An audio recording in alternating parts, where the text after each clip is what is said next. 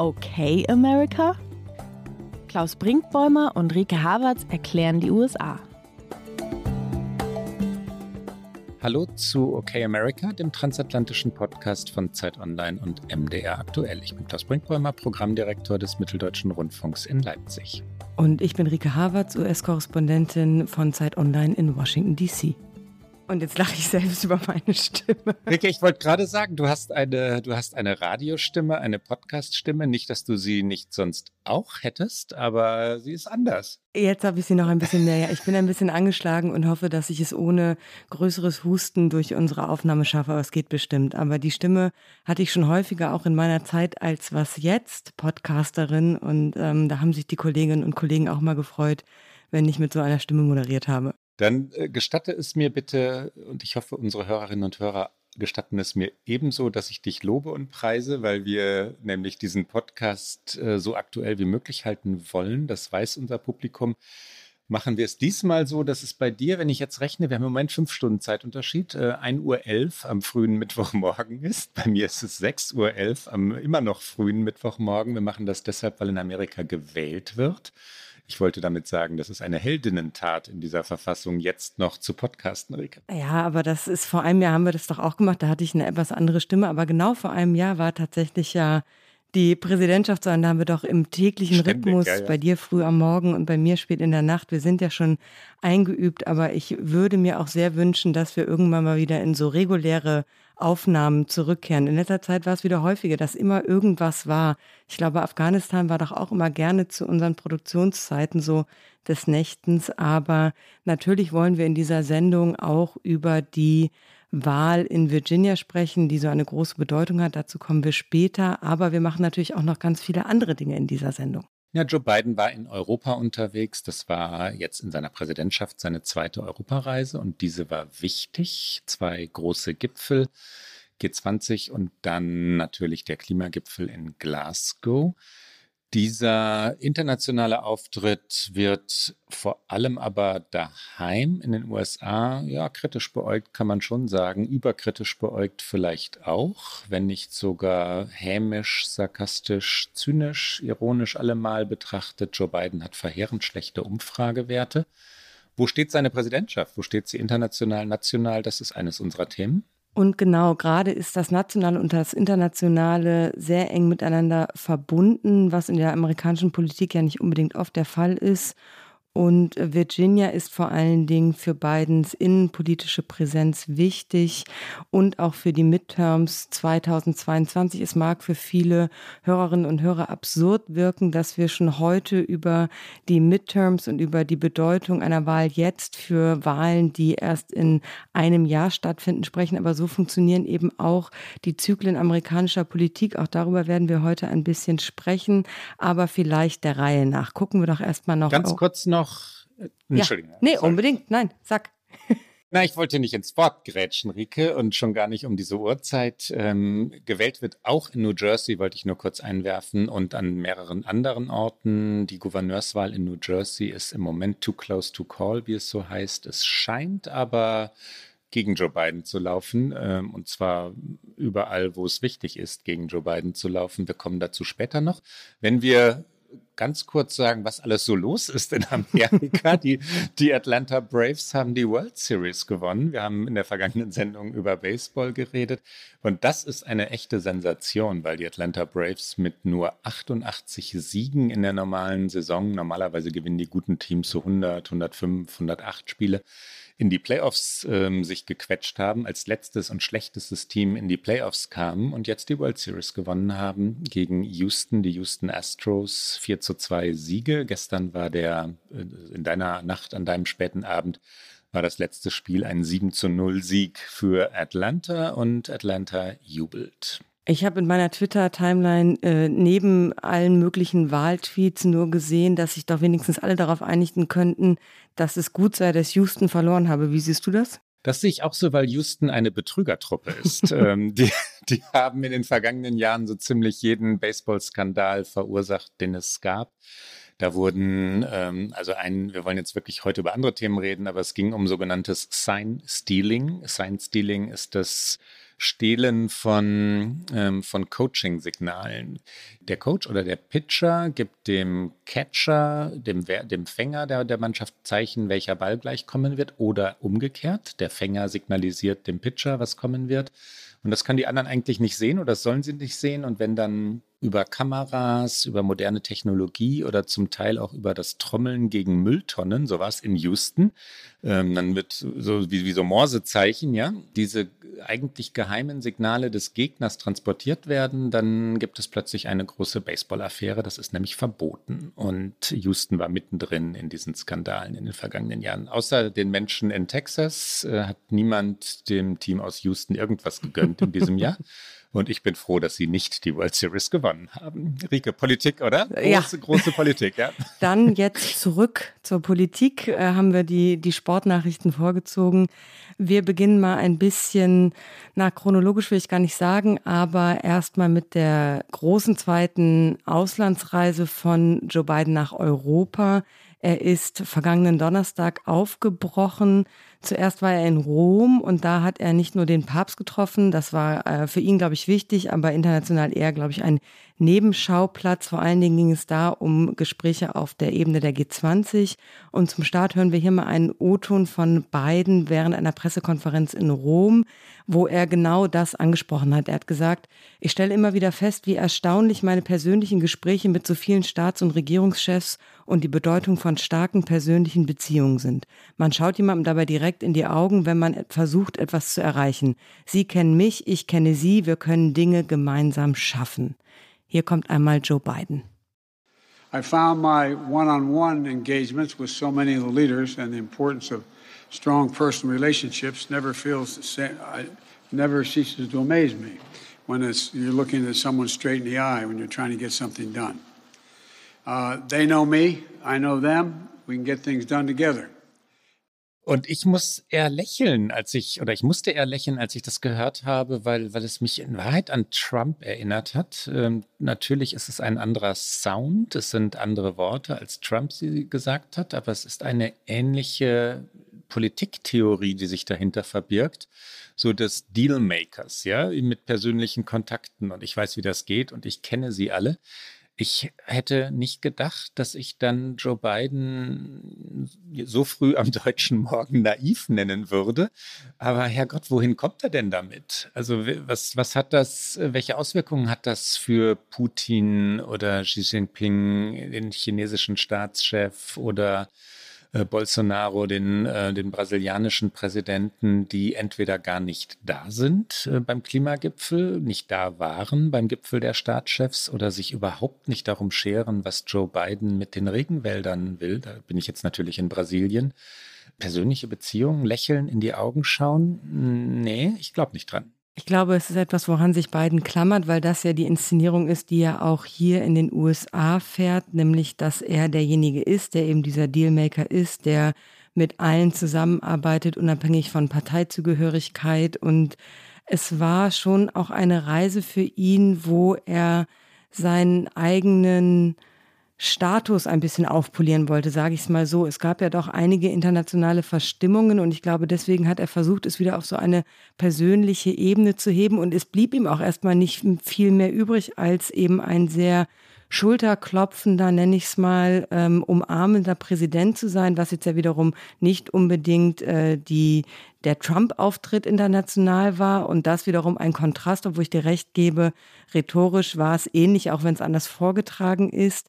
Und Biden musste eben ein paar Dinge bereinigen. Wir gucken da vielleicht mal kurz drauf. Vor allen Dingen über Frankreich hatten wir auch schon gesprochen. Es gab da zwischen ihm und Macron doch erhebliche Verstimmungen, weil die USA sehr egoistisch einen U-Boot-Deal mit Australien durchgezogen hatten und damit Frankreich das Geschäft versaut haben. Und da hatte Biden dann im Nachgang schon telefoniert mit Macron. Er hat angekündigt, dass er nach Frankreich kommen wird und nannte es dann jetzt in Rom während dieses G20-Treffens clumsy, was ein sehr schönes englisches äh, Wort ist. Ich würde sagen, im Deutschen ist es unbeholfen und es äh, spricht irgendwie, ich fand es so schön, weil es so ein bisschen Ausdruck von, für mich, von Bidens Präsidentschaft gerade auch ist. Es ist alles gerade so clumsy und so unbeholfen und so unelegant und ungeschickt und so nannte er eben auch sein Verhalten oder das Verhalten seiner Regierung in diesem U-Boot-Deal. Und er hat auch gesagt, es wäre nicht besonders anmutig gewesen. Und dann hat er sich mit Macron getroffen und wir hören genau in diesen O-Ton auch mal rein, wo er es gesagt hat, dass es clumsy war und wenig anmutig und auch auf die Antwort von Macron, der noch ein bisschen distanziert antwortete, aber sagte, man habe über die Bedeutung vom indopazifischen Raum äh, gesprochen und dass man dort zusammenarbeiten wolle. Also eine leichte Annäherung ist da wieder zu erkennen. Bei Macron haben wenigstens diese Schmeicheleien äh, verfangen. Was bleibt Macron auch anderes übrig? Er hatte seinen Botschafter ja schon abgezogen. Das war dann auch schon wieder bereinigt worden. Und jetzt gab es nochmal die gemeinsamen Bilder und eben die gemeinsamen Statements. Hier der O-Ton. I think uh, what happened uh, was, to use an English phrase, what we did was clumsy. It was not done with a lot of grace. I was under the impression certain things had happened that hadn't happened. And, uh, but uh, I want to make it clear, France is an extreme, extremely valued partner. Ensemble c'est l'importance de la, la stratégie euh, européenne en Indo-Pacifique et notre volonté de coopérer dans cette région. Die USA haben auch die Rücknahme der von Trump erhobenen europäischen Stahl- und Aluminiumzölle zugesagt, vereinbart. Das ist ein Abkommen, das die Kosten für ja, Autos, Waschmaschinen senken soll, senken wird, kann man, glaube ich, sagen. Auch Kohlenstoffemissionen reduzieren soll, die Lieferketten wieder in Gang bringt, also den Handel wieder in Gang bringt, Beziehungen normalisieren soll. Sicherlich ein Fortschritt. Diese Zölle, diese Strafzölle will im internationalen Handel niemand. Und wenn man unter Freunden Politik macht, helfen die selten. Die zusätzlichen Zölle auf äh, amerikanische Produkte, die es hätte geben können, die ab dem 1. Dezember in Kraft getreten wären oder treten sollten, scheinen damit abgewendet zu sein, sind damit abgewendet. Was noch, Rike? Das war es im Großen und Ganzen tatsächlich schon von diesem G20-Gipfel. Es gab am Rande noch äh, Gespräche zwischen Deutschland, Frankreich, Großbritannien und eben den USA, die im Atomstreit mit dem Iran vor einer gefährlichen Eskalation gewarnt haben. Das ist jetzt eben auch erstmal nur Rhetorik. Ähm, es gab eben dieses Viererspitzentreffen und äh, sie forderten da Teheran zu einer baldigen Rückkehr in das Abkommen auf.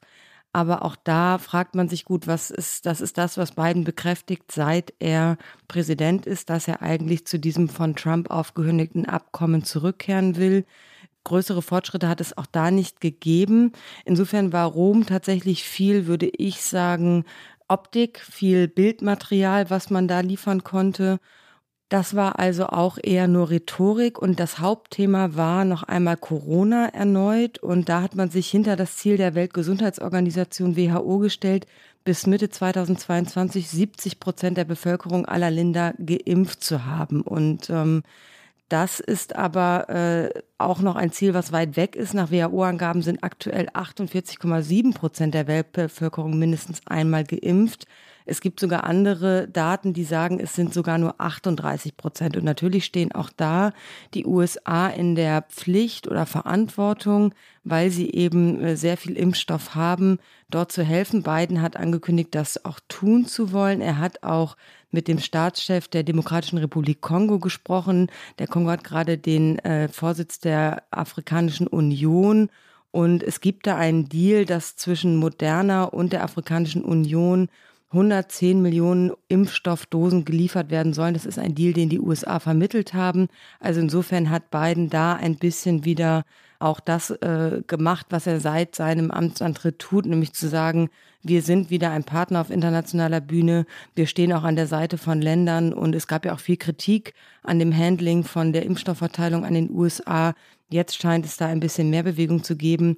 Sonst gab es aber nicht viel mehr auf dem G20-Gipfel. Na, was Biden still abgeräumt hat, ist äh, sein eigener Vorstoß, Impfstoffe freizugeben, also die Patente freizugeben. Davon hatte er geredet und da war er sehr schnell abgeblockt worden, unter anderem von Deutschland, von anderen äh, westlichen äh, Staaten, Partnern der USA auch. Und davon redet er gar nicht mehr. Ne? Das war eine stille Niederlage. Niederlagen kommentiert ein amerikanischer Präsident selten. Ähm, davon ist kein Wort mehr zu hören. Was es nicht gab in Rom, konkrete Klimaziele der G20. In dem Abschlussstatement steht etwas von bedeutungsvollem und wirkungsvollem Handeln für das Weltklima und das sind Floskeln, die im Jahr 2021 kein Mensch mehr braucht. Damit kommen wir, glaube ich, nach Glasgow. Ne? Ja, unbedingt, weil ich glaube, das ist natürlich auch von den beiden äh, Reisen noch das Zentralere. Der äh, Klimagipfel in Glasgow läuft seit vergangenen Sonntag. Insgesamt geht er zwei Wochen. Joe Biden war jetzt zu Gast bis einschließlich Dienstagabend, als er wieder nach Washington zurückgeflogen ist. Und hier redete Biden noch etwas mehr als in Rom gefühlt. Es gab wahnsinnig viele Auftritte, Gespräche, Pressekonferenzen.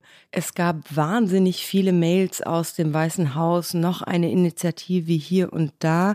Wir hören auch hier mal zum Beginn rein in einen O-Ton von Biden, nämlich von seiner Abschlusspressekonferenz am Dienstagabend in Glasgow.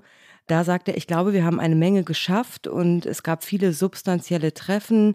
Es war wichtig für die USA, hier dabei zu sein und auch wieder im Pariser Klimaabkommen zu sein und im Inland die Klimaanstrengungen zu erhöhen. Ich habe mit vielen Staats- und Regierungschefs gesprochen, deren Länder an vorderster Front dieser Klimakrise stehen. Und meine Botschaft an Sie ist, dass die USA Ihr Partner in dieser Sache sind. Also ein bisschen eine Wiederholung dessen, was er in Rom auch schon gesagt hat, so wie er sich und die USA wieder inszenieren möchte als eben der Player international, als verlässlicher Partner, eben aber auch viel diplomatische Worte. Wir hören hier einmal rein ins Original. Good evening, everyone. Well, we're preparing to wrap up another busy day in Scotland. I think we got a lot done. We have a lot of good substantive meetings, and with my fellow leaders, and most of all, it was critically important for the United States to be here. At COP26, uh, back in the Paris Agreement, raising domestic climate ambitions and demonstrating a commitment to support the rest of the world, particularly those countries that are on the front lines of the climate crisis. Today, today I spoke with leaders of forested nations, island nations, developing countries. My message to them was the United States is going to be their partner as we meet this climate crisis. Biden hatte zuvor bei an anderen Stellen, also in Glasgow, aber dann vor, anderen Podien oder nach anderen Gesprächen gesagt, wir befinden uns an einem Wendepunkt der Weltgeschichte. Das ist die Rhetorik äh, von Glasgow, die Rhetorik dieses Gipfels.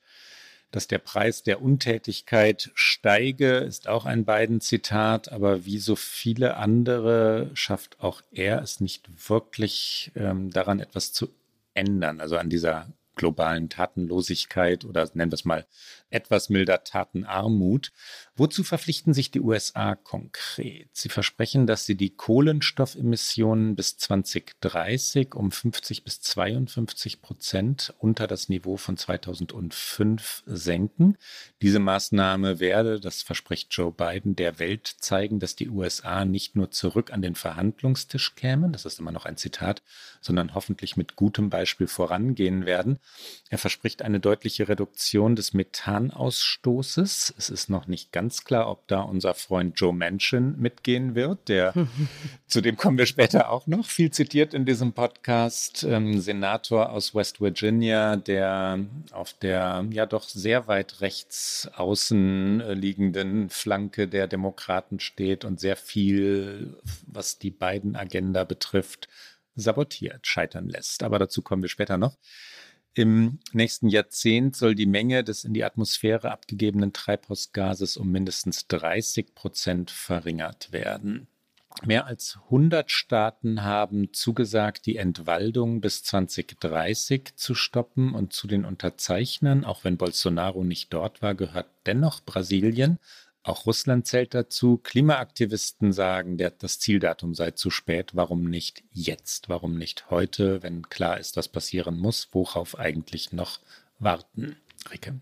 Und ich finde, das ist bislang so ein bisschen das Problem dieser ersten Tage von Glasgow. Es gibt wahnsinnig viel Aktivität. Es hat wahnsinnig viel von einem sichtbaren Wir tun etwas. Wir kennen natürlich noch nicht die Abschlusserklärung. Es läuft der Gipfel bis zum 12. November. Wir wissen nicht, worauf man sich dann wirklich einigt. Aber G20 hat da nicht viel Hoffnung gemacht, weil diese Erklärung war natürlich windelweich und dadurch, dass eben auch äh, China und Russland nicht mit ihren Staatschefs vertreten sind, zeigt es eben auch, was wichtige große Länder im Bereich Klimaschutz, wenn sie nicht da sind, was das dann überhaupt für eine Wirkungsmacht entfalten kann. Biden hat es tatsächlich auch angesprochen. Er hat im Grunde China angegriffen und äh, Xi Jinping und hat gesagt, na ja, wenn China hier nicht ist, was wollen Sie dann für einen Lenker in der Welt sein? Was wollen sie für ein Leader sein? Das war natürlich von beiden nicht ungeschickt gemacht, aber am Ende wird es China nicht interessieren und interessiert es natürlich auch nicht die Erde, wenn sich äh, ein Land wie China nicht verpflichtet, äh, konsequent Klimaschutz zu betreiben. Aber es geht ja nicht nur um China, es geht ja auch selbst um die Länder, die anwesend sind. Es gibt diverse unterschiedliche Vorstellungen darüber, wie denn nun diese Ziele zu erreichen sind. Und ähm, es gibt natürlich da auch dann berechtigten Frust. Greta Thunberg äh, ist natürlich auch vor Ort und sie hatte einen Auftritt, den muss man, glaube ich, gar nicht groß übersetzen. Wir spielen ihn kurz ein. Vor allen Dingen sagt sie zweimal No more bla bla bla. Also hört auf mit diesem bla bla bla tut endlich etwas. Und ich glaube, das ist der Frust, den viele Aktivistinnen und Aktivisten verspüren, die einfach das Gefühl hat, dass selbst wenn Biden immer wieder betont, dass man jetzt an einem entscheidenden Moment sei, dass die Politik trotzdem nicht auch entscheidend handeln wird. Hier kommt einmal Greta Thunberg. Inside COP, they're just politicians and people in power pretending to take our future seriously, to, pretending to take the present seriously of the people who are being affected already today by the climate crisis. Change is not going to come from inside there. That is not leadership. This is leadership. This is what leadership looks like. We say no more blah blah blah, no more exploitation of people and nature and the planet, no more exploitation, no more blah blah blah, no more whatever the fuck they're doing inside there. We're sick and tired of it and we're gonna make the change, whether they like it or not. Greta Thunbergs Kommentar, dass die die wahre Macht nicht äh, in den Sälen äh, liege, wo die Staatschefs tagten und Staatschefinnen, sondern auf der Straße bei den Demonstrantinnen und Demonstranten, also bei der Klimabewegung. Das ist so nachvollziehbar, wie aber natürlich auch falsch, weil die Entscheidungen oder auch das Vermeiden von Entscheidungen sich logischerweise in den Sälen abspielen. Und wenn wir bei Joe Biden und den USA bleiben, kann man, glaube ich, sagen, dass in Glasgow spürbar ist, wie groß immer noch die Skepsis ist gegenüber den USA. Ja, wie verlässlich ist das, was Joe Biden verspricht? Wie verlässlich ist das, was die amerikanische Delegation verspricht? Aus der äh, amerikanischen Delegation sicher, sickert durch, dass in Gesprächen ständig geäußert werde, hey, äh, wo seid ihr in zwei Jahren? Was passiert mit eurem Kongress oder in einem Jahr? Was passiert mit eurem Kongress äh, 2022, wenn die Republikaner die Mehrheiten im Senat und im Repräsentantenhaus erringen werden, was im Moment keine gewagte Prognose ist? Im Moment ist das wahrscheinlich. Was passiert, wenn in drei Jahren äh, Donald Trump wiedergewählt wird? Worauf können wir uns jetzt hier verlassen? Ja, und wenn dann jemand wie Indiens äh, Staatschef Modi Klimaneutralität bis 2070 verspricht. 2070, ja, das hat er wirklich gesagt. Da muss ich schon lachen, während ich darüber rede. Wer garantiert bitte, dass Indien das einhalten wird? Und äh, warum ist das eigentlich relevant, wenn das 2021 gesagt wird, bei dem Tempo, das die Klimakrise inzwischen hat? Biden will, das hatten wir schon mal an anderer Stelle in diesem Podcast, zeigen, dass die Demokratie an und für sich handlungsfähig ist und äh, Mitarbeiterinnen seiner Delegation sagen, dass sie hören würden in Gesprächen, nee, das stimmt nicht mehr. Wir autokratischen oder autoritären Staaten, also ich bin jetzt auf Seite der Gesprächspartner der USA, sind schneller, sind handlungsfähiger und ihr seid es nicht. In Wahrheit glauben wir nicht mehr daran, dass ihr die Kraft habt. Das ist keine gute Aussage in Richtung Amerika. Nein, und das ist aber natürlich auch keine gute Aussage, wenn wir noch mal ganz kurz beim Klimaschutz bleiben, weil die Frage ist ja selbst, wenn diese Staaten behaupten, sie seien handlungsfähiger, wenn sie sich aber nicht zu dieser Handlungsfähigkeit aufschwingen wollen in diesem Bereich, dann nützt ja. alle Handlungsfähigkeit natürlich nichts. Das ist sehr wahr, ja. Kurz ein philosophischer Einschub morgens um halb zwei. Du hast recht, Rike. Und dazu passt wiederum das, was Antonio Guterres, der UN-Generalsekretär in Glasgow, gesagt hat. Er sprach davon, es sei genug, nun wahrlich genug, es sei zu spät, wir graben unsere eigenen Gräber. Hier kommt der Generalsekretär der UNO. It's time to say enough. Enough of brutalizing biodiversity. Enough of killing ourselves with carbon. Enough of treating nature like a toilet. Enough of burning and drilling and mining our way deeper. We are digging our own graves. Our planet is changing before our eyes, from the ocean depths to mountain tops, from melting glaciers to relentless extreme weather events. Sea level rise is double the rate it was 30 years ago. Oceans are hotter than ever and getting warmer faster. Parts of the Amazon rainforest now emit more carbon than they absorb. Recent climate action announcements might give the impression that we are on track to turn things around. This is an illusion. Ja, und äh, was bleibt dann, wenn man die Aussagen hört von Thunberg, von äh, Guterres? Äh, ist es einfach alles wieder nur ein bisschen äh, gefällige Optik bis zur nächsten Enttäuschung, bis zur nächsten Handlungsunfähigkeit von Staaten, die sich nicht zu einem gemeinsamen Handeln eben bringen können? Das sind so die Fragen, die ich finde, die bleiben und auf die USA bezogen. Auch da nochmal das, was du aufgegriffen hast. Natürlich liegt die Macht schon irgendwo bei den Staaten und in diesen Räumen und in den USA liegt diese Macht eben auch im Kongress und in der Handlungsfähigkeit des Präsidenten und wie er handlungsfähig ist. Und damit kommen wir so ein bisschen zu der Innenpolitik, weil das, was Joe Biden alles äh, relativ großspurig angekündigt hat in Glasgow und auch in Rom, das hängt ab davon, wie sehr er das im eigenen Land durchsetzen kann. Und da ist er seit Wochen in einer Krise und diese Krise hat sich an diesem heutigen Tag, heute in unserer Produktionszeit heute, noch verschärft mit der schon angesprochenen Wahl, vor allen Dingen in Virginia, aber auch mit der Wahl in New Jersey, die immer noch nicht ausgezählt ist. Auch äh, 30 Minuten nach unserer Aufnahme ist es immer noch too close to call, wie CNN und anderes immer nennen. Lass uns über Virginia sprechen, Klaus. Ja, wir können, ich mag ja diese Live-Atmosphäre, also während wir reden, blicke ich auf mein Telefon, auf den Live-Tracker, ja, der, der New York Times. Wir können New Jersey kurz erwähnen. Es scheint und wie gesagt, wir sind jetzt um 6.39 Uhr am deutschen Mittwochmorgen und 1.39 Uhr in der Ostküstennacht in Washington, D.C., auch am Mittwoch. Wir können über New Jersey sagen, dass es eine Sensation zu geben scheint, aber es ist zu früh, das wirklich final zu sagen. Der Herausforderer, der Republikaner Jack Chittarelli, hat zurzeit äh, 1.136.778 Stimmen und das sind runde 40.000, 42.000 Stimmen Vorsprung vor dem Gouverneur Philip Murphy, dem Demokraten, der eine zentrale Figur der Demokratischen Partei ist. Und das sagt etwas aus. New Jersey ging bei der Präsidentschaftswahl klar an Joe Biden, dass dort der Republikaner Chittarelli, ich muss sagen, zu gewinnen scheint. 50,6 Prozent zu 48,7 Prozent im Moment. Ja, es ist aber noch früh. Deutet in eine bestimmte Richtung. Und wenn wir nach Virginia wechseln, wo es sehr viel klarer ist, wird auch klar, welche Richtung wir meinen, Ricke. Ja, in Virginia ist es tatsächlich entschieden. Dort hat auch der Republikaner gewonnen. Glenn Youngkin wird der neue Gouverneur. Er hat Terry McAuliffe geschlagen, 51 zu 48,3 Prozent. Und das hätte vor ein paar Wochen noch niemand wirklich für möglich gehalten. McAuliffe war eigentlich solide vorne in den Umfragen.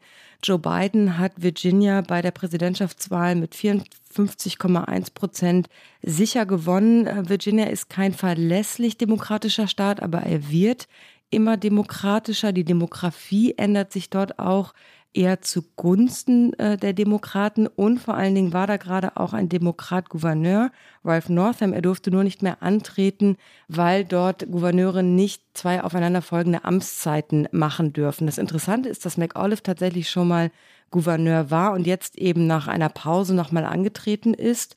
Und alle hatten gedacht, okay, wenn die Demokraten es hier schaffen, dann ist das eben auch eine Bestätigung von Bidens Politik und ein, ein gutes Signal für die kommenden Zwischenwahlen. Wenn er es allerdings nicht schafft, dann ist es wiederum ein ganz bitterer Abend für Joe Biden und eine Abwertung auch seiner Politik und natürlich auch eine Vorausschau auf die Midterms und jetzt noch mit dem so knappen Ergebnis in New Jersey, unabhängig davon, wie es ausgeht, aber selbst, dass es so knapp ist, das lässt für die Demokraten nichts Gutes verheißen für die kommenden Zwischenwahlen und vor allen Dingen ist es sehr, sehr deutlich, dass die Amerikanerinnen und Amerikaner unzufrieden sind mit der Politik ihres Präsidenten. Natürlich kann man nicht jede Gouverneurswahl auf eine nationale Ebene heben. Aber diese beiden Wahlen waren jetzt die ersten wirklich großen nach der Wahl und sie sind die letzten großen vor den Midterms und deswegen kommt ihnen schon eine größere Bedeutung zu. Und es dreht sich einfach auch in diesem Land eigentlich alles um nationale Politik. Und interessanterweise hat Terry McAuliffe in äh, Virginia einen sehr starken, ich mache einen Wahlkampf gegen Donald Trump Kurs gefahren, obwohl Donald Trump natürlich nicht zur Abstimmung stand und Glenn Youngkin sich gar nicht so sehr mit Trump identifiziert hat. Er ist kein klassischer Trumpist. Er wurde zwar von Trump unterstützt, aber er hat sehr versucht, sich davon zu distanzieren. Er hat äh, nie einen Auftritt mit Trump gehabt und insofern ist dieser Erfolg aus meiner Sicht, der republikanische Erfolg, aus zweierlei Gründen für die Demokraten so gefährlich, weil es nicht nur zeigt, dass die Politik von Biden unbeliebt ist, sondern sie zeigt auch, wo gerade die Demokraten verlieren, und zwar in den amerikanischen Vorstädten. Und das ist das Gefährliche. Es ist nicht unbedingt so, dass sie jetzt bei den Midterms die Wahlen fürchten müssen, wo Leute komplett auf Trump setzen, sondern auch dort, wo es vielleicht moderate Republikaner gibt, ist jetzt vielleicht Youngkin ein Vorbild, wie es gehen kann.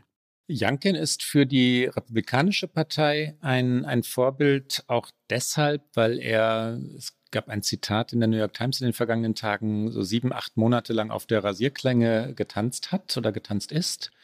Was ich damit sagen will, er hat zunächst einen, einen sehr, ja, liberalen, wirtschaftsfreundlichen Ansatz gehabt, mit dem er nicht weiter auffiel. Er, ist ein, ein Investmentbanker, er ist Multimillionär, viele Jahre in der Finanzwelt hat er zugebracht und Deregulierung, also das alte republikanische Programm war sein Programm. Und damit war er chancenlos oder schien er chancenlos zu sein. Und dann, da widerspreche ich dir ein wenig, Rike, hat er sich in Richtung Trump-Kurs gedreht, nicht explizit vom Wahlbetrug gesprochen, das nicht. Also er hat nicht gesagt, dass der Sturm aufs Kapitol gerechtfertigt gewesen sei. Aber er hat Election Integrity, also saubere Wahlen, zu seinem Thema gemacht. Und er wurde zum Kulturkrieger. Und damit ähm, ist er nah an die Trumpisten herangerückt. Also die, die Fragen von Abtreibung, die Fragen von Migration oder Critical Race Theory. Haben wir die eigentlich jemals erklärt in diesem Podcast? Vielleicht ich führe mal einmal, einmal den ja. Satz zu Ende. Die wurden seine Fragen. Ja? Ist es also richtig in den Schulen über Rasse, also nach amerikanischem Verständnis Rasse, zu lehren. Die Critical Race Theory besagt, ich fasse es nur ganz kurz zusammen, wenn du sagst, wir haben es schon erklärt in diesem Podcast, äh, besagt, dass äh, das Konzept ähm, von Rasse nichts Biologisches, sondern etwas Soziologisches, Soziales und Künstliches sei, dass also das weiße Amerika ganz bewusst in, in Schichten, in Kasten, in Gruppen und eben in Rassen denke. Und äh, das ist ähm, ein, ein wahres, also ich halte es für wahr, ein wahrhaftiges, ein ernsthaftes ähm, äh, Konzept oder Gedankenkonstrukt, aber es wird scharf abgelehnt in der Republikanischen Partei bei den Trumpisten. Und ähm, da ist Youngkin eingestiegen und plötzlich wurde er von den Trump-Wählern und von wütenden Eltern, denen es um konservative Bildungspolitik ging, getragen und er gewinnt die Wahlen. Das sagt schon sehr viel aus über das Klima. Einen Satz noch zu Biden. Biden hat im Moment miserable Umfragewerte und das ist dann auch Pech aus, aus Bidens Sicht, wenn genau an so einem Tag, an dem seine oder in, in, in, so ein, in solchen Wochen, in denen seine Werte so schlecht sind wie nie zuvor, gewählt wird. So ist das mit Wahlen. Ne? Der Zeitpunkt entscheidet immer auch. Dann doch noch eine ganz kurze Schleife zur Critical Race Theory, weil jetzt bin ich mir auf einmal gerade doch nicht mehr sicher, ob wir es schon mhm. erklärt haben, weil ich nur schon mehrere Texte darüber geschrieben habe. Manchmal verschwimmt es so ein bisschen. Sprechen wir darüber. Ich glaube, wir haben schon mal darüber gesprochen, aber glaube ich, wichtig an dieser Stelle ist zu sagen, dass natürlich an amerikanischen Schulen mitnichten auch nur in irgendeiner Art und Weise Critical Race Theory gelehrt wird. Es wäre ein bisschen so, so hat es mir mal eine Uniprofessorin erklärt, als würde man Kindergartenkindern Quantenphysik beibringen. Also es ist natürlich eine sehr akademische Theorie. Es ist äh, ein soziologisches Konzept. Es wird für die Republikaner als Schlagwort missbraucht, um etwas anderes zu machen, nämlich genau diesen Kulturkrieg an Schulen zu führen und die Frage, was wird dort unterrichtet und wie sehr kann Politik in Lehrpläne eingreifen. Und das ist das, womit äh, Janken sehr erfolgreich war. Insofern hast du recht, er hat natürlich Teile von Trumps Playbook übernommen. Er hat sich aber, das wollte ich sagen, nicht mit der Person Trump gemein gemacht und großartig identifiziert. Und da gibt es ja ganz andere äh, Kandidaten in der Republikanischen Partei, die das zu 100 Prozent machen. Und er hat wirklich sehr oft vermieden, ihn irgendwie auf irgendeine Bühne zu holen. Trump selbst nimmt natürlich trotzdem diesen Sieg als seinen Sieg. Trump hat schon am Dienstagabend Mails an seine Unterstützer rausgeschickt mit einem äh, Sieg von Janken, als dieser noch gar nicht aufgerufen war. Das finde ich ist eine weitere Gefahr, die sich auch bei dieser Wahl wieder zeigt, dass im Grunde genommen Trump und auch viele andere Republikaner gar nicht mehr abwarten, weil Wahlergebnisse können ja so oder so anfechtbar sein und werden nicht geglaubt und besitzen eben keine Integrität, so wie du es gerade schon gesagt hast. Und auch das ist natürlich eine Realität in Wahlkämpfen in Amerika jetzt, dass man sich nicht mehr sicher sein kann, dass eine der zwei Parteien überhaupt Ergebnisse akzeptiert. Und das hat man auch bei CNN gemerkt, wenn man den Abend verfolgt hat, immer wieder haben Sie selbst gesagt, wir, wir haben es noch nicht ausgerufen, auch wenn es sehr deutlich scheint, weil wir zählen noch und wir wollen uns sicher sein. Also diese Betonung dessen, dass da akkurat ausgezählt wird, wird immer, immer wichtiger, weil eine Seite per se eh alles anzweifelt. Und so Mails von Trump, die schon zwei Stunden vorher sagen, hier ist der große Sieg von Youngkin, die spielen natürlich genau damit rein. Die Gouverneurswahlen, über die wir gerade gesprochen haben, werden die Spaltung des Landes verstärken. Es ging auch darum, ob es richtig sei, dass Kinder Masken tragen in der Schule. Und wir sind in den scharfen, scharfen Kulturkämpfen, die in den USA äh, ausgetragen werden, erbittert immer wieder aufs Neue ausgetragen werden, ist die Corona-Politik, wenn sie denn in das Leben eingreift, äh, ein Eingriff in die amerikanische Freiheit? Ist das äh, einschränkend im Sinne von äh, ja, Gefängnishaft? Ja, das ist die republikanische Sichtweise. Wenn Menschen Masken tragen müssen, immer noch. Und jetzt werden mutmaßlich Virginia und äh, New Jersey hinzukommen zu den republikanisch geführten Bundesstaaten, in denen ja auch das Wahlrecht in Frage gestellt wird. Und wer weiß, was nun dort passieren wird. Also Gouverneurswahlen spielen eine Rolle. Das ist das, was ich damit sagen will. Und diese Wahlen spielen eine Rolle. Wir haben es am Anfang der Sendung schon mal gesagt. Es scheint so absurd, dass es schon jetzt ein Indikator für die Midterms 2022 sind, also genau in einem Jahr. Aber das ist so. Zyklen in der amerikanischen Politik funktionieren so. Das wissen hier alle. Deswegen haben auch die Demokraten in Virginia alles aufgefahren, was sie an Parteiprominenz hatten. Also Stacey Abrams war da, die in äh, Georgia so wahnsinnig erfolgreich Senatswahlkämpfe geführt hat, also nicht selbst, aber die eben da Wähler motiviert hat, wählen zu gehen. Barack Obama war da, äh, Kamala Harris ist aufgetreten, Joe Biden ist aufgetreten, wo man sich jetzt fragen muss, wie hilfreich das gerade war, weil er gerade nicht so wahnsinnig beliebt ist. Aber die Bedeutung ist schon groß, weil auch wenn in der Tradition die ersten Wahlen nach einer Präsidentschaft immer eher an die Opposition fallen, diese Mehrheiten im Kongress so wahnsinnig wichtig sind und damit kommen wir wieder zurück im Grunde zur Europareise von Biden für die Handlungsfähigkeit eines US-Präsidenten. Und wenn Joe Biden jetzt die bestehenden zwölf Monate bis zu den Midterms nicht mehr nutzt, dann droht seine gesamte Präsidentschaft tatsächlich schon vorbei zu sein, weil dann wird er die Mehrheiten verlieren oder wird seine Partei die Mehrheiten verlieren. Alle gehen eigentlich in den USA davon aus, dass das äh, Repräsentantenhaus sowieso verloren ist und bei den Senatswahlen kommt es auf ganz viele unterschiedliche Faktoren an, aber deswegen guckt man jetzt so genau hin, gucken beide Parteien so genau hin. Die Republikaner haben natürlich genauso genau hingeschaut, um zu schauen, wie können sie ihre Macht zurückholen jetzt in einem Jahr und für Biden kann es jetzt nur ein Ziel geben und für die Demokraten, er muss jetzt liefern. Und es geht um die beiden großen Gesetzespakete, die wir jeweils schon erklärt haben in einer Podcast-Folge, die jetzt auf dem Spiel stehen. Schafft es Joe Biden, schafft es die beiden Regierung, ähm, diese Gesetzespakete, die sehr, sehr viel Geld kosten, durchzubringen? Dann kann sich das auch alles wieder drehen. Ich bin nicht ganz sicher, dass das dann selbst dann noch reichen kann, weil inzwischen das Image äh, längst stärker geworden ist, dass Washington so endlos, endlos, endlos über diese Pakete verhandelt und am Ende alles doch nur wieder viel kleiner wird, als es ursprünglich mal angelegt war und am Ende so vieles wieder rausgestrichen wird aus den Gesetzespaketen, dass die Menschen nur noch darüber reden, was eigentlich nicht mehr drin ist. So, aber ich, also ich bin gar nicht mehr sicher, dass selbst ein Erfolg mit beiden ja durchaus fulminanten Gesetzen die beiden Regierungen wieder nach oben bringt. Aber reden wir doch mal über die Gesetze selbst, Ricke. Es geht um die Infrastrukturgesetze und um die Sozialagenda, die beiden Build Back Better nennt. Wir haben es, du hast es gerade schon gesagt, mehrfach schon besprochen, deswegen nur in aller Kürze. Das Infrastrukturgesetz ist tatsächlich ein äh, überparteiliches Gesetz, ein Kompromiss ausgehandelt mit den Republikanern im Senat. Dort soll es vor allen Dingen um klassische Infrastruktur gehen. Es ist gefühlt schon Monate her, als er das als eben seinen Erfolg verkauft hat äh, und gesagt hat, hier, ich kann es, was ich euch im Wahlkampf versprochen habe, ich kann mit beiden Seiten zusammenarbeiten, sie an einen Tisch bringen und zu einem Kompromiss bringen. Der Kompromiss hatte aber äh, einiges an äh, Nachwirkungen, weil nämlich viele Dinge aus diesem Infrastrukturpaket von Bidens ursprünglicher Planung herausgefallen ist. Und deswegen gibt es dann dieses zweite Paket, das Build Back Better Paket.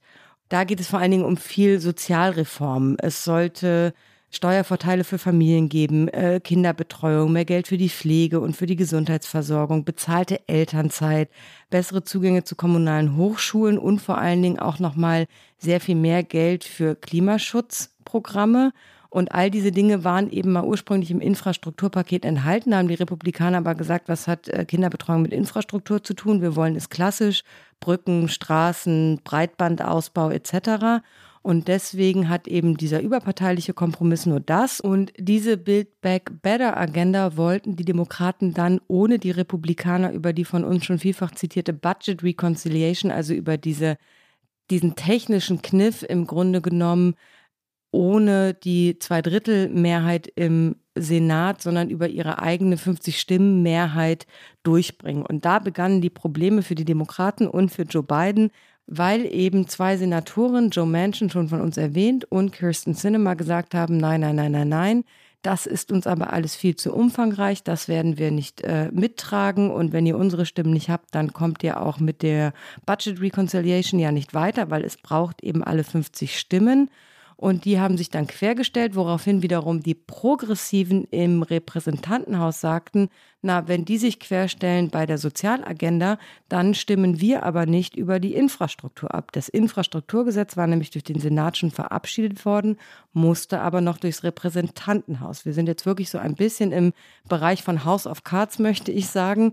Aber ähm, dann wollte Nancy Pelosi äh, ungefähr vor einem Monat war es, abstimmen lassen über die Infrastruktur. Und dann haben die Progressiven gesagt, nein, wir stimmen nur über beides ab, über die Infrastruktur und über Build Back Better. Und seitdem hakt es und es ist ein Spiel, das sich seit Wochen hinzieht und Joe Manchin ist auch mit einem äh, neu gefundenen Kompromiss kurz vor Bidens Abreise letzte Woche nach Europa gab es nochmal einen neuen Kompromiss, aber auch mit dem ist Joe Manchin nicht zufrieden.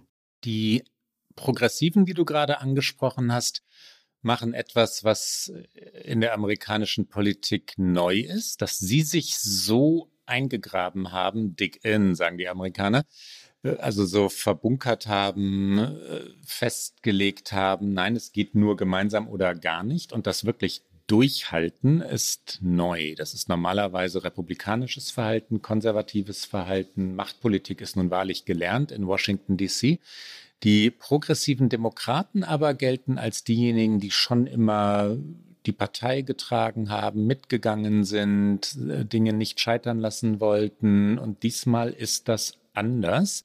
Der Eindruck für Wähler und Wählerinnen außerhalb dieses Spektrums, also jetzt nicht die Fans von Alexandria Ocasio-Cortez und anderen Progressiven im Repräsentantenhaus, sondern die vorhin schon mal von dir angesprochenen Menschen in Amerikas Vorstädten, ist, die Demokraten zerfleischen sich und kriegen nichts auf die Reihe, weil sie zerstritten sind. Und das ist ja nicht falsch. Nein, es ist nicht falsch. Ich finde es ja, auch das habe ich, glaube ich, schon mal erwähnt, schon auch durchaus konsequent, dass die Progressiven auch mal sagen, nee, jetzt so auch nicht, weil das macht, betreibt Joe Manchin schon immer, seit er eben diese entscheidende Stimme im Senat ist. Aber das hilft natürlich der Partei nicht, das hilft ihrem Präsidenten nicht und es hinterlässt keinen guten Eindruck. Und da sind die Republikaner mit einem, äh, sage ich mal, viel geschlosseneren Zug zur Macht. Und äh, dem ordnen sie auch alles unter, das wiederum auch teilweise sehr negative Auswirkungen hat. Siehe das lange Hinhalten, als Trump den Wahlsieg nicht anerkannt hat von Biden, die Debatte darüber, was da am äh, 6. Januar passiert ist, nämlich der Sturm aufs Kapitol, den auch einige Republikaner natürlich kleinreden wollen. Also es gibt auch da viel Negatives drüber zu sagen, aber wenn man jetzt rein machtstrategisch denkt, hilft es den Demokraten gerade nicht, was passiert und vor allen Dingen hilft es Joe Biden nicht. Und er hat jetzt über Wochen des Klein-Klein und äh, persönlichen Treffen nochmal einen Kompromiss ausgehandelt. Der sieht jetzt vor, dass eben Build Back Better nur noch 1,75 Billionen Dollar umfasst. Ursprünglich sollte es mal 3,5 Billionen Dollar umfassen. Und ähm, jetzt sind die Eckpunkte dafür bezahlte Erziehungszeit oder garantierte Lohnfortzahlung im Krankenfall. Diese Dinge sind da alle nicht mehr drin und auch ein zwei Jahre freies äh, Community College, also eben so eine Mischung aus Berufs- und Fachhochschule, sind auch nicht mehr im Eckpunktepapier enthalten. Das heißt, viele für linke Demokraten sehr wichtige Punkte sind da rausgefallen. Und dann hat Joe Manchin gesagt, aber auch das ist ihm noch nicht genug. Und er hat dann eine Pressekonferenz gegeben und hat gesagt, die politischen Spiele müssen beendet werden. Es gibt Abgeordnete, die die Infrastruktur nicht unterstützen wollen, äh, wenn ich nicht Build Back Better unterstütze. Es ist Zeit, über die Infrastruktur abzustimmen. Ich habe seit drei Monaten im guten Glauben daran gearbeitet, aber dieses Gesetz als Geisel zu nehmen, wird meine Unterstützung zu anderen Gesetzen nicht erhöhen. Wir hören hier einmal rein in Joe Manchin. The political games have to stop. Twice now, the House has balked at the opportunity to send the BIF legislation to the President. As you've heard, there are some House Democrats who say they can't support this infrastructure package until they get my commitment on the reconciliation legislation. It is time to vote on the BIF bill, up or down, and then go home and explain to your constituents the decision you made. And I've always said, if I can't go home and explain it, I can't vote for it, and if I can, I, I will. I've worked in good faith for three months, for the past three months, with President Biden, Leader Schumer, Speaker Pelosi, and my colleagues on the reconciliation bill, and I will continue to do so. For the sake of the country, I urge the House to vote and pass the bipartisan infrastructure bill. Holding this bill hostage is not going to work in getting my support for the reconciliation bill. Du nanntest diese phänomenalen Zahlen gerade, Rike, die 3,5 Billionen oder jetzt dann nur noch, man muss ja fast lachen, wenn man nur noch sagt 1,75 Billionen Dollar. Das meint tatsächlich Billionen im deutschen Verständnis, Trillion im amerikanischen. Da kann man auch mal durcheinander kommen. Das ist uns auch schon mal passiert. Wir sind auch schon mal ja, durcheinander ja, gekommen, ist, genau. Das ist uns schon mal passiert, weil die Billion, die amerikanische Billion nach deutschem Verständnis die Milliarde ist. In diesem Fall geht es aber tatsächlich um 1,75, also jetzt noch um 1,75 Trillion, also Billionen Dollar. Und die Billionen, man kann es ja kaum fassen, sind 10 10 hoch 12, also 12 Nullen, das sind 1000 Milliarden. 1,75 Billionen Dollar für dieses Paket und trotzdem wird in den USA darüber geredet, was nicht mehr drin ist. Und du sagtest es gerade, die Lohnfortzahlung im Krankenfall war ein Wahlversprechen und Joe Biden wird daran gemessen werden und dafür auch verprügelt werden, dass er dieses Wahlversprechen nicht halten kann. Auf Joe Manchin hat natürlich dann sofort Jen Psaki aus dem Homeoffice reagiert, Bidens Sprecherin. Ähm, sie hat ein Statement verbreiten lassen, in dem es heißt, Senator Manchin sagt, dass er bereit ist, einen Build Back Better Plan zu unterstützen, der die Inflation bekämpft, fiskalisch verantwortlich ist und Arbeitsplätze schafft. Und all das würde dieser Plan, wenn ihn das Repräsentantenhaus fertiggestellt hat, erfüllen. Sie erwähnt dann auch nochmal 17 Wirtschaftsnobelpreisträger, die erklärt haben, dass eben diese Pläne die Inflation senken würden. Und auch Joe Biden wurde in Glasgow natürlich darauf angesprochen, das ist so eine ich möchte es Unart amerikanischer Journalisten nennen, bei Pressekonferenzen des Präsidenten, wo es eigentlich um ganz andere Dinge gehen soll, sofort aber, wenn sie die Chance haben, nach innenpolitischen Themen zu fragen, so war es auch in Glasgow und sie haben ihn natürlich nach Joe Manchin gefragt, in diesem Fall sogar ein bisschen gerechtfertigt, weil wir gerade länglich erklärt haben, dass natürlich an diesen Gesetzen auch die Klimaschutzinitiativen des Landes hängen und äh, Joe Biden hat gesagt, er ist zuversichtlich, dass er Joe Manchins Stimme hat, wenn dann der konkrete Text aus dem Repräsentantenhaus für diesen Plan vorliegt. Äh, Joe Manchin hat dann auch wieder reagiert, es ist wirklich ein Ping-Pong und hat gesagt, was ihm noch missfällt, hat dann aber wiederum eine halbe Hand ausgestreckt und hat gesagt, bis Thanksgiving könnte er sich vorstellen, dass ein Kompromiss wirklich da ist. Thanksgiving ist äh, der letzte Donnerstag im November, das heißt immer noch fast, äh, ich glaube jetzt drei Wochen, bis vielleicht dann tatsächlich etwas steht. Für Joe Biden geht das alles viel, viel, viel zu langsam. Es wäre jetzt eine Geschlossenheit nötig, gerade auch nach diesem Wahlabend, der für die Demokraten so schlecht verlaufen ist. Rika, eines noch, das für die beiden Administrationen gefährlich werden könnte. Im Moment sieht es nicht so aus, dass es gefährlich werden werde. Die Corona-Erkrankung Jen Psakis kam direkt vor der Reise des Präsidenten nach Europa. Eigentlich wollte die Sprecherin, die Kommunikationschefin, selbstverständlich mit dem Präsidenten reisen. Das konnte sie nicht, da sie eben an Corona erkrankt ist und im Weißen Haus sorgt so etwas, also eine solche Infektion sofort für Alarm. Wir haben die Räumlichkeiten schon, schon mehrfach beschrieben. Das Weiße Haus ist enorm eng. Die Büros sind winzig, die Gänge eng. Die Menschen arbeiten dort sehr, sehr, sehr gedrängt, weil es ein altes Gebäude ist und weil die ähm, Mannschaften natürlich größer und größer geworden sind mit den Jahren, die Anforderungen ja nun auch. Jensaki also ist erkrankt. Es scheint im Moment aber nur Jensaki erkrankt zu sein. Stimmt das? Ja, also ich habe nichts Neues gehört und das würde ja per Eilmeldung direkt rauskommen. Man weiß es nicht genau, ob es sofort rauskommen würde, weil ich fand, dass sie schon sehr verhuscht kommuniziert haben. Ne? Das, äh, wo genau, wie genau, wann genau hat sie sich infiziert, das gehört ja in der politischen Welt schon dazu, so etwas offenzulegen, in Amerika jedenfalls.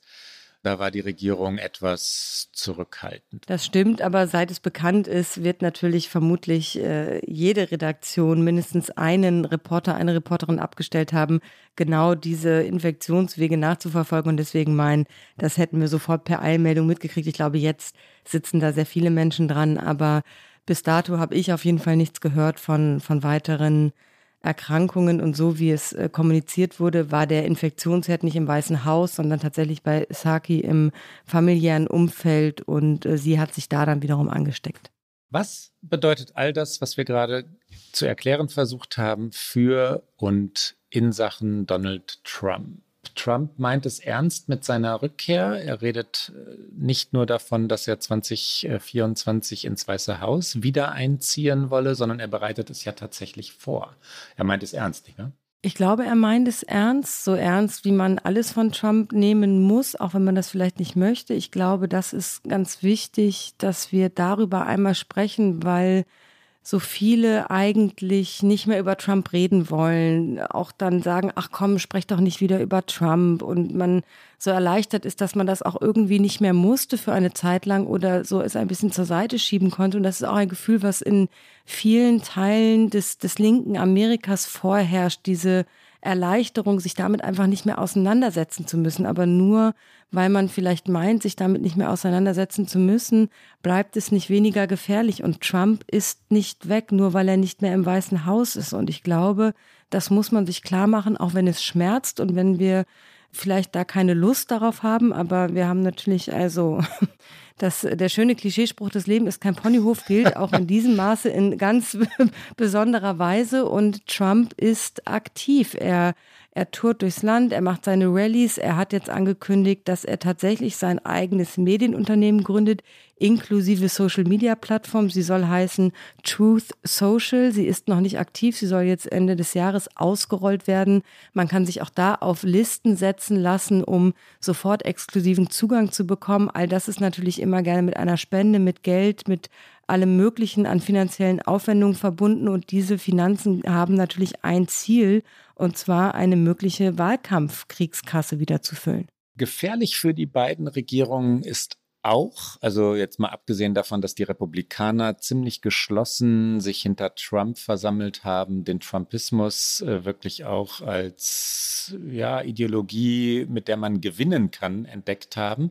Wir haben ja über die Wahlen von heute gesprochen. Gefährlich ist auch, dass die Gesetze, die wir gerade diskutiert haben, wenn sie denn kommen, sehr, sehr, sehr spät kommen und mutmaßlich zu spät, um wirken zu können vor den Wahlen, vor den Midterm-Elections des nächsten Jahres. Also Gesetze wie, wie zum Beispiel die letzte Gesundheitsreform Obamas, Obamacare, haben sechs, sieben Jahre gebraucht, bis sie wirklich wirkten und bis sie auch populär waren, ja, bis die Menschen überhaupt verstanden hatten, was sich konkret geändert hatte und welche Chancen darin lagen, wie sie Anträge ausfüllen mussten, was, wie sie an Geld kam. Wenn ein Gesetz jetzt durchkommt, ein sehr komplexes soziales Gesetz, dass das die Midterm-Elections von 2022 grundlegend in, in Richtung Joe Biden kippt, bezweifle ich schon aus Zeitgründen. Ja, und die Republikaner haben im Grunde genommen so oder so damit leichtes Spiel. Wenn Biden sie nicht mehr durchbekommt, können sie ihn als komplett untätig darstellen. Wenn sie durchkommen, können sie sagen, es sind aber die komplett falschen Gesetze und es ist viel zu viel Staat und also viel zu viel die Geld, Republikaner können Geldverschwendung sowieso. und viel zu viel hm. Geld, genau. Also die Republikaner können es in, in beide Richtungen für sich nutzen. Ich habe neulich mit einem äh, republikanischen Thinktanker hier in Washington zusammengesessen, der gesagt hat, es ist im Grunde genommen für, für Biden ein, ein, und die Demokraten ein äh, Catch-22, also ein nicht aufzulösendes Problem, das im Grunde genommen beide Dinge ihnen schaden können, vor allen Dingen in diesen, nicht für ihre eigene Klientel. Für die eigene Klientel ist natürlich wahnsinnig wichtig, dass sie das durchkriegen, aber mit der eigenen Klientel werden sie die Midterms nicht gewinnen, sondern die Midterms werden sie nur gewinnen, wenn sie die überzeugen, die beiden eben auch vergangenes Jahr von sich überzeugt hat, die moderaten, konservativen Republikaner, die nicht mehr Trump wollten, denen Trump zu viel war, denen auch das Demokratiegefährdende an Trump zu viel war und die muss er natürlich von sich oder müssen die Demokraten von sich überzeugen. Und das wird äh, immer schwieriger und das wird eben auch auf diese Art und Weise mit diesen Gesetzen vielleicht nicht so einfach. Unser Schlusswort? Unser Schlusswort. Wir sind pessimistisch heute, aber ein bisschen, ja. Hin und wieder muss man das, selbst wenn man über das geliebte Amerika redet, sein. Ehe wir zum Get Out kommen, möchte ich noch äh, eineinhalb oder 1,2 äh, Fehler korrigieren. Ich habe in dem Sport-Podcast, also in unserer letzten, unserer vergangenen Folge, vor allem gesagt, dass das zweite, das unwichtige, das provinzielle, das ungeliebte New Yorker Basketballteam äh, die New Jersey Nets seien. Und das stimmt schon eine ganze Weile lang nicht mehr. Nicht ganz wenige Hörer und Hörerinnen haben uns darauf hingewiesen. Und das ist einer dieser Fehler, über die ich äh, selber staune, weil ich es nun wahrlich besser weiß, äh, sind die Brooklyn Nets und heißen Brooklyn Nets. Sie spielen in Brooklyn und ähm, die Arena steht in Brooklyn. Was den Fehler erklärt, ist, dass sie umgezogen sind. Sie waren die New Jersey Nets und mit den New Jersey Nets bin ich groß geworden. Das war der, der Rivale auf der anderen Seite des Hudson Rivers. Der Rivale der New York Knicks waren immer die New Jersey Nets. Mit immer meine ich aber die 90er Jahre oder die, die ersten Jahre des neuen Jahrtausends. Aber sie sind längst die Brooklyn Nets und sind gar nicht mehr so schlecht, wenn man ehrlich ist. Sie sind durchaus wettbewerbsfähig. Ein zweiter, deswegen habe ich gerade gesagt 1,2 Fehler, ein zweiter Fehler ähm, in der Sportfolge ganz beiläufig und nicht wirklich ein Fehler, weil wir den Arzt Larry Nasser immer Arzt genannt haben. Aber ich habe an einer Stelle gesagt, dass er die Turnerinnen, die amerikanischen Turnerinnen trainiert habe, was natürlich falsch ist. Ne? Ein Arzt trainiert nicht, ein Arzt untersucht und man möchte im Falle Nasser nicht sagen behandelt. Ähm, da ging es um leider, leider, leider um etwas anderes. Aber natürlich war er nicht der Trainer der Mannschaft. Wenn wir zum Abschluss beim Housekeeping sind, muss ich natürlich auch sagen, dass ich äh, im Eifer des Gefechtes, ich kann es mir gar nicht vorstellen, aber es war natürlich so, nein, ich kann es mir gut vorstellen. Ich habe eine meiner Lieblingsstädte in den USA und darauf haben mich sehr äh, kluge Hörerinnen und Hörer hingewiesen, die auch schon dort waren. Chicago, jetzt sage ich es direkt richtig, habe ich falsch ausgesprochen, nämlich mit einem viel zu starken T. Also Chicago habe ich gesagt. Also ich habe es sehr deutsch ausgesprochen in diesem deutschen Podcast, aber natürlich, äh, jeder, der die Stadt so liebt, muss sie auch richtig aussprechen. Es ist äh, Chicago und dann entschuldige ich mich auch zum Abschluss dieser Sendung für jegliche Huster, die vielleicht in diese Sendung reingerutscht sind und die unsere tollen äh, Kolleginnen und Kollegen in der Produktion nicht mehr rausschneiden konnten. Es war ein langer Tag äh, auch für die Stimme. Und hiermit, Rike, du bist noch nicht ganz durch, du musst noch mehr sagen. Äh, unser Get Out.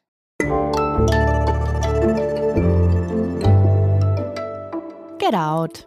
Ja, zum Abschluss dieser etwas pessimistischen Sendung etwas Optimistisches. Ich wollte es schon ganz, ganz lange empfehlen. Irgendwie ist es mir immer durchgerutscht und jetzt Halloween hat mich wieder ein bisschen daran erinnert, weil es ein beliebtes Kostüm war. Ich gestehe, auch ich äh, habe es als Kostüm gewählt. Ich empfehle Ted Lasso als äh, Sendung. Es ist eine mittlerweile zwei Staffeln umfassende Sendung, die auf Apple Plus in den USA läuft. Ich bin mir gerade nicht sicher, aber vermutlich dann auch in Deutschland bei Apple Plus.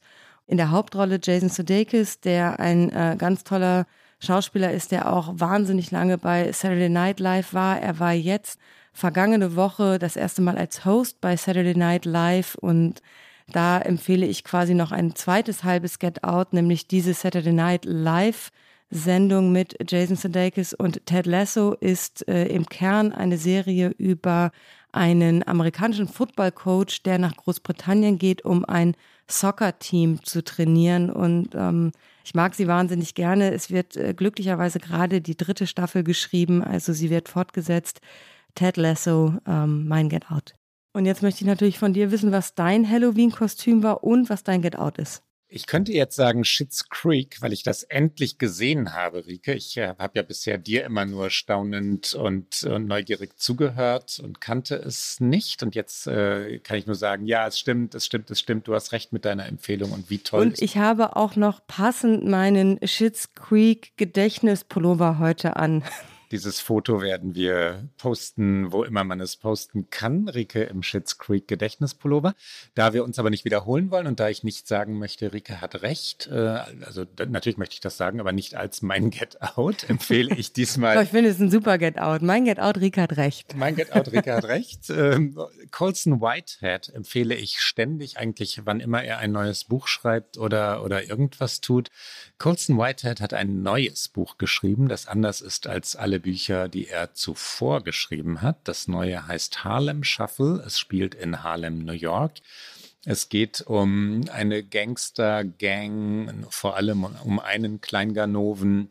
Es ist eine, eine hinreißende, lustige, abenteuerliche, wüste, wilde, grandiose New York-Erzählung die übrigens in sämtlichen Versionen, die ich bisher kenne, zu empfehlen ist. Also natürlich im amerikanischen Original, aber auch die deutsche Übersetzung von Nikolaus Stingel, erschienen bei Hansa übrigens, ist gut. Und das Hörbuch, da empfehle ich unbedingt das amerikanische Original. Diane Graham ähm, lässt diesen Sound von Harlem ja musikalisch werden und leben. Ich kombiniere gerade Audio und äh, Originaltext. Ich bin noch nicht ganz durch, aber ich bin mir sicher, dass das nicht zum Ende hin schlechter werden wird. Colson Whitehead, Harlem Shuffle. Und das war's für heute bei OK America. Sie hören uns alle zwei Wochen donnerstags auf Zeit Online, mdr.de, in der ARD Audiothek und auf allen guten Podcast-Kanälen. Die nächste Sendung hören Sie am 18. November. Wenn Sie uns schreiben mögen, erreichen Sie uns wie immer unter okamerica.zeit.de. Bis bald. Bis dann.